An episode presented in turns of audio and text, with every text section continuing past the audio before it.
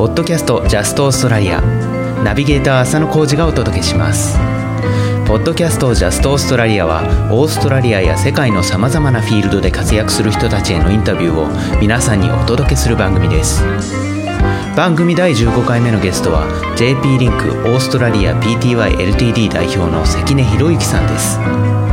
関根さん夫婦はすごく仲が良いだけでなくお互いの夢を出し合う未来創造合宿というものを定期的に行っているそうです。詳しい内容はインタビューで聞いてもらうとして今回は奥様についてもいろいろ話してもらいました。奥様の関根典子さんはマーケティングや集客の専門家で日本で出版もされているそうです。それでは関根さんのインタビュー第3回目をお楽しみください。さっきあのジャックさんのギターを2本ほど見せてもらったんですけど、はい、片方がその奥さんのジャックさんのギターそうです、ね、ということなんですけど、はい、夫婦で音楽をされるんですか、はい、あの妻はもともとピアノを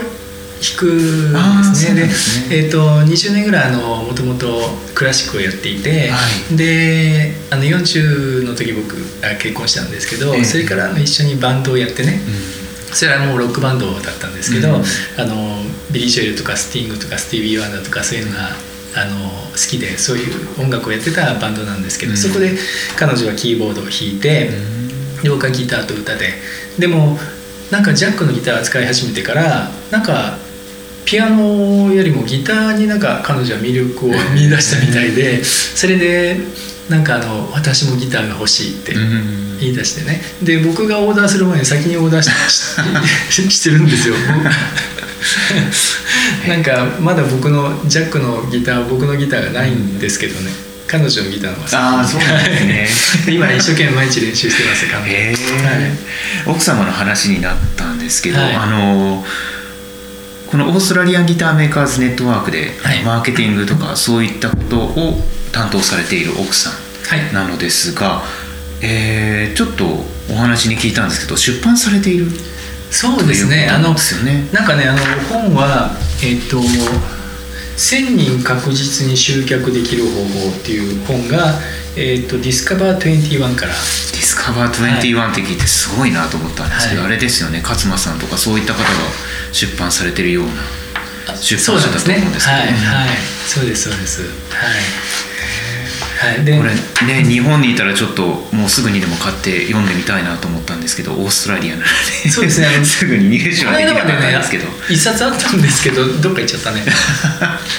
誰かあげちゃったのかな。はいあのそうですね。あの今なんか Kindle でもなんか、えー、あはい、使える Kindle 版。もあるみたいですね。あなるほどはい。あそれは便利ですね。はいそうなんですね。あじゃあぜひ今度ちょっとチェックしてみたいと思います、うん、彼女はもともとコンサルの会社にいたので、うん、で、まあ、あのその本の、ね、出版っていうのもあの夫婦であの、まあ、ちょっとさっき話しましたけどあの未来創造合宿っていうのをね先10年のことを考えるっていうことを夫婦でやっていて、はい、でその中の、まあ、目標というか夢のうちの一つでうん、で夫婦で出版しようっていう話をねしてたんですけどこれもやっぱり妻のが先に行かないで、はい、僕よりも優秀です、ね、行動ですね。奥様。はい、そういう感じで、はい、へえ。その未来創造合宿ですか、はい、あのブログで拝見させてもらったんですけどあのキャンピングカーに乗ってどこかに行ってその合宿をするとか、そういったものですか、そうです。あのキャンピングカーはねもともとお米の仕事をしていたので、あの田舎をねずっとあの東北各県を回って、まあ、僕もともと日本で仕事してた時の話なんですけどで毎回その、えっと、ビジネスホテルをね取って行ってたんですけど、生産者の場所っていうのはビジネスホテルから近いところにないんですよね。でそれであのキャンピングカーはその仕事用というかあの、うん、なんていうのかな。えー、移動オフィスとして、うんうん、あの購入したんですけどでそれがまあ後のその合宿にも使ったんですけど最初はそのキャンピングカーなかったので、えーと、夫婦でねとにかく将来先10年のことを計画しようって言ってでなかなかうちだとできないから、えーと、温泉に行ってね、うん、であの温泉で3日間缶詰になってお風呂入ってそれで部屋でもうずっとこう付箋にやりたいことを書いてっていう、うん、そういうことを始めたんですね。でそれがあの最初のききっかけなので、えー、未来創造合宿っていう言い方をしてるんですけどでそれがまあ後にキャンピングカーを買った後にあのキャンピングカーで移動していい場所を見つけて景色のいいところに止めてそこでもうずっと、えー、この先10年のことやりたいことっていうのをずっと書き出してね。でそれをこう年表にしていくってことをやってたんですけど。でそれでその合宿っていう名前が残りで今は、えー、自宅でやることが多いですけど、年に1回から2回ぐらい先のことを考えるっていう時間をね夫婦で、まあ、2日か3日かけてやるってことをしてます。これ素晴らしい試みというか、うん、素晴らしいことだと思うんですね。その夫婦で夢とか目標とか例えば10年先のことを話すってなかなかないと思うんですよね、うん、それをされているってある意味羨ましいなっていうか、うん、僕も実際に自分の家庭でもやりたいなって思うことなんですけど、ね、どこからアイデアを得られたんですか？そういったものは。あそうです。すごくあのすごくいいいいことなんですけどね。これあの僕実はあの本でね、はい、えっ、ー、となんていうかだったかな。えっ、ー、と確かあの今 IT の会社でえー、なんていう会社だっけ？藤田さん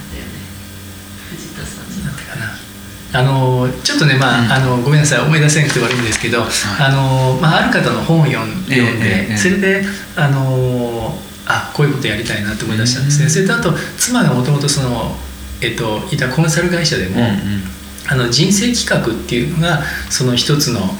えー、カリキュラムとしてあったんですよ。だから妻がそういうことを仕事でしていたっていうこととあと僕がその本を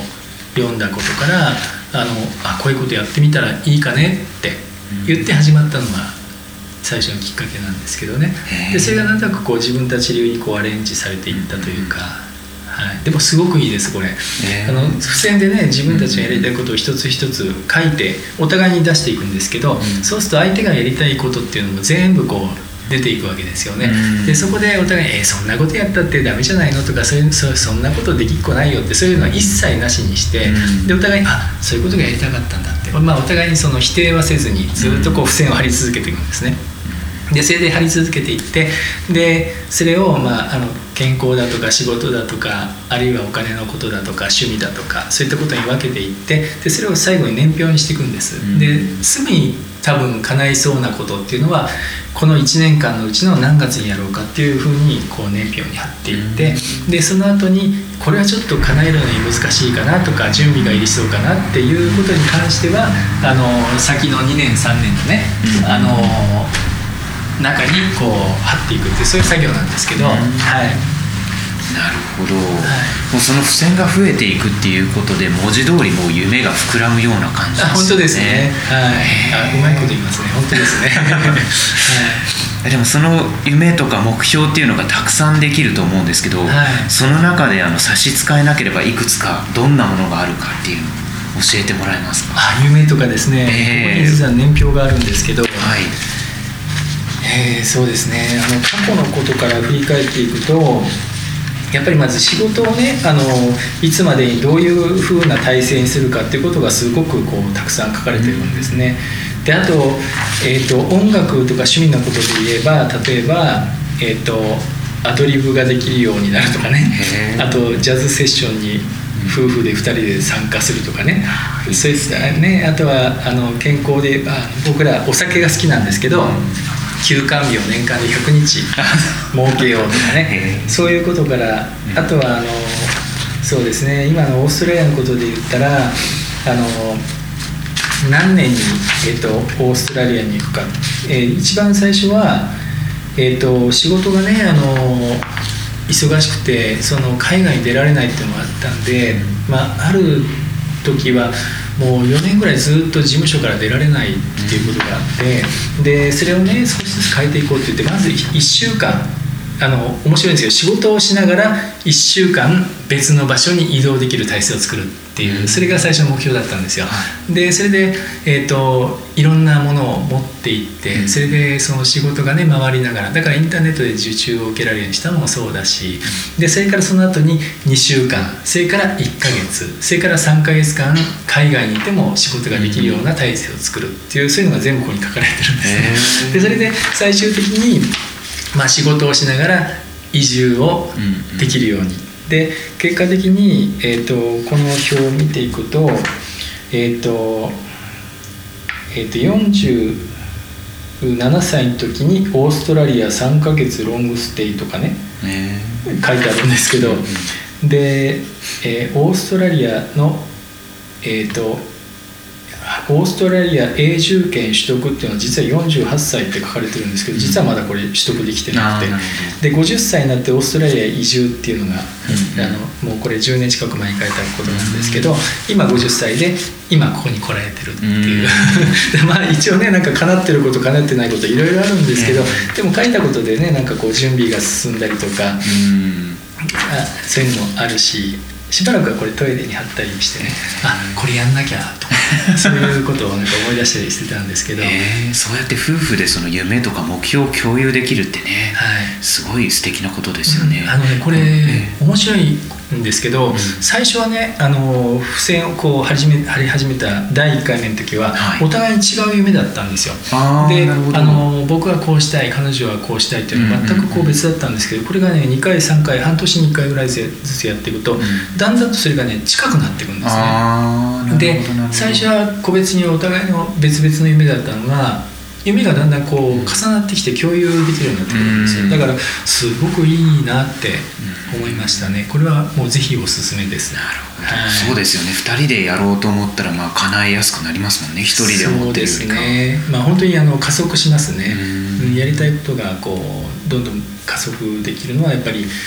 これのせいもあったかなっていう思いますね、えー、こうやって今目の前でその小冊子のようにまとめていらっしゃいますけど、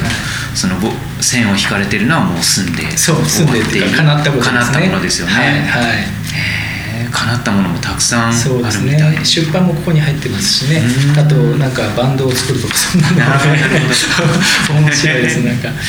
大きなことから小さいことまで、うん、でも小学生のなんかこうなんて言うんでしょうね。小学生がこう将来の夢みたいに書くようなもんなんで ちょっとあんまり人には見せられないちょっと恥ずかしい部分がありますけど。なるほど、はい、じゃあちょっとこれからあのいくつか抽象的なことをいろいろ具体的なことを伺ってきたのでちょっと抽象的なことを伺いたいと思うんですけど、はい、人生で何かこう大切にしていることってありますか？考えですとか、何か大切にしているものですとか、まあ本当にものでもこういった昔得た考えですとか本とか、まあそういったものっていうのは何かありますか？そうですね。あのちょっとねあの冒頭でも話しましたけどあのうちのねやっぱり父があの若くして病気をしてね、はい、ですごくやっぱり仕事に熱心な人だったんですよ父は。であのまあ、その組合とかでねあの次期会長になるんだとかあるいは仕事もこういうふうに広げていくんだとかそういうふうに思ってた矢先で49歳で病気をしてでそれからまあ10年間の半身不随と言語障害だったので。すごく悔しい顔を僕覚えてるんですよ。悔しい、ま、もうなんていうかな時短だ踏んでね、でやりたいことができない悔しい悔しいってそういうふうな思いをずっと引きずりながら58歳で亡くなったんですよね。だからあのそのねあの人生を考えると自分もねもうその年になるし、うん、いつどこでね病気してもしくは事故して亡くなっちゃうかもしれないから、だから多分今のね仕事を大きくしていくことっていうのももちろん大事だと思ったんだけどっていうか当時は自分の仕事を大きくすることばっかり考えていたんだけど、うん、だけどその先に何があるのかなってある時ちょっと想像したら自分すごく心配性でね、うん、で当時十十数人の従業員さんがいたんですけどもうそれだけでももう年中心配だらけなんですよ。従業員さんのことだとかなんかうまく、まあ、自分もあの人をね、まあ、雇用して人をあの雇って、まあ、それをコントロールするのが上手じゃなかったんだと思うんですけど。すごく心配性で。で多分この先例えば会社をねどんなに大きくしてもこの心配は消えないしでそれが全部、まあ、自分の思うようにかなって大きな会社になったとしてもその先にじゃあやりたいことはその時からできるのかって思ったらやっぱりちょっと難しいんじゃないかなって自分の性格上ね、うん、そこになったら多分また次にもっともっとっていう気持ちになって最終的に自分は何がやりたかったんだろうって思う日が来るような気がしちゃって。でそれからなんか今までねあの若いうちからやりたいやりたかったことって何だろうって思って。でそれをね前倒しにしようかなって思ったのはその父親が、まあ、亡くな亡くなる年にも近づいてきちゃったからなんですね。だから病気した年はもう過ぎちゃったし、今で考えると僕が去年49ですからその年にうちの父親は大病をして、もうそれからもうずっとまあ半身不随でね言語障害のもう人生ですから。だそういうふうにねやっぱりなる前にやりたいことをどんどん前倒しにしていっちゃおう、うん、うん、あのとにかくやりたいことを前倒しにしていこうっていうことを思ったのが、あのその時からかな。だからそれがやっぱり今の自分の一番の、うん、うん、あの心情というか。うん、お父様からいろいろなものを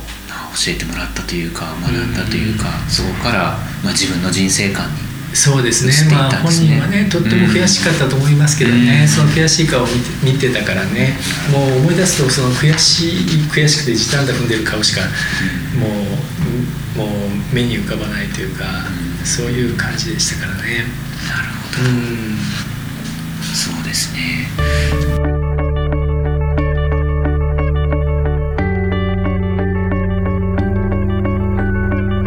関根博之さんの奥様である関根典子さんの著作「1000人確実に集客できる方法」はディスカバー21から出版されています。日本でしたら本屋さんや Amazon などで購入できます。Kindle 版もあるそうなのでぜひチェックしてみてください。それではまた次回のポッドキャスト「ジャストオーストラリア」をお楽しみに。ポッドキャストへのご意見、ご感想は、e メールアドレス、info.justaustralia.biz までお送りください。ポッドキャストの姉妹メディア、メールマガジンジャストオーストラリアは、毎週2回、月曜と木曜に配信中です。オーストラリアを含む海外で楽しく暮らすヒントが満載のメルマガ、ジャストオーストラリアもチェックしてみてください。詳細はウェブサイト justaustralia.biz からどうぞ。